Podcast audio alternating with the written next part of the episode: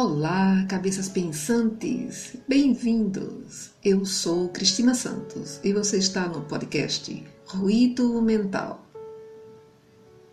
Durante três meses estivemos impossibilitados de realizar novas gravações por motivações de ordem superior, mas graças a Deus estamos retomando hoje o curso normal dos episódios. Agradecemos pelo carinho, pelas mensagens e por terem continuado apoiando o nosso trabalho.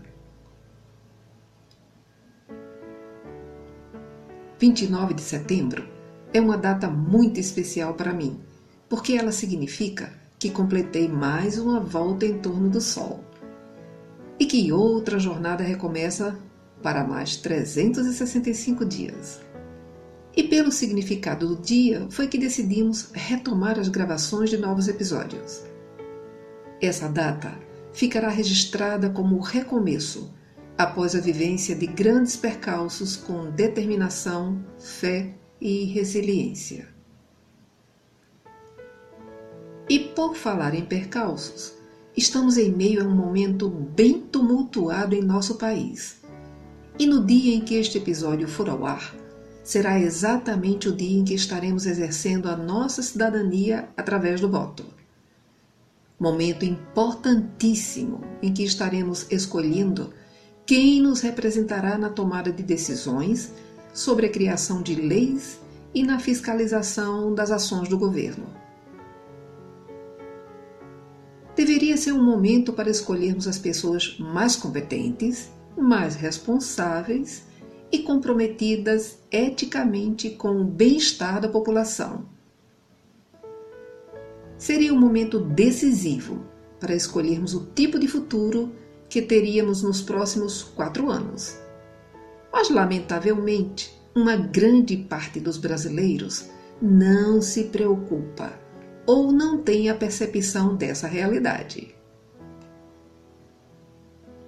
A cultura do, entre aspas, levar vantagem em tudo é que norteia os valores morais dessas pessoas. Então, a partir desse pensamento, torna-se mais interessante saber quanto ela irá lucrar financeiramente se votar em determinado candidato. Para essas pessoas, pouco importa se o candidato é do partido X, Y ou Z, ou se ele apresenta um currículo adequado ao cargo que está pleiteando.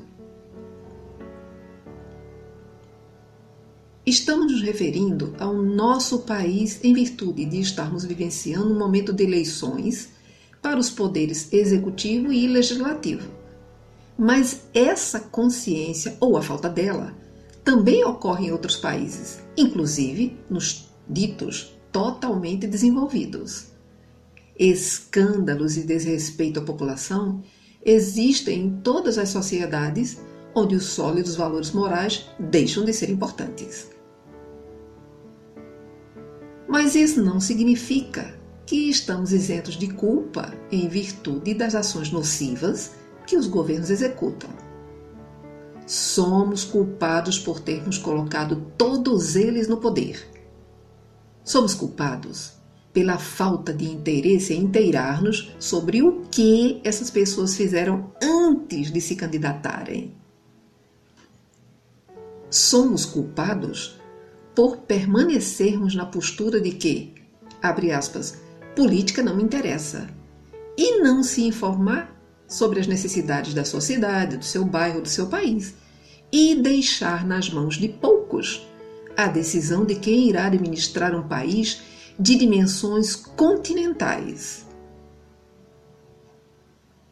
Mas quando os escândalos eclodem e as verbas desaparecem, essas mesmas pessoas que não se interessam por política reclamam que o governo é ruim.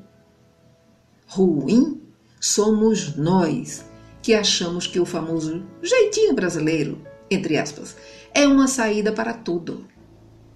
E aí, quando o jeitinho se volta contra a sua família, tudo muda de figura. Sabe aqueles velhos e bons valores morais que aprendemos na infância? Eles deveriam ser o norteador de nossas ações.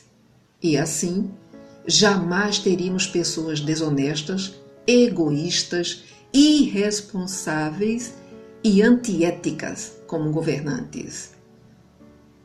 Se queremos ambientes saudáveis, física e moralmente, comecemos a vivenciá-los em nossos lares, ensinando e exemplificando honestidade aos nossos filhos, pois serão eles que no futuro ocuparão os postos de liderança da nação.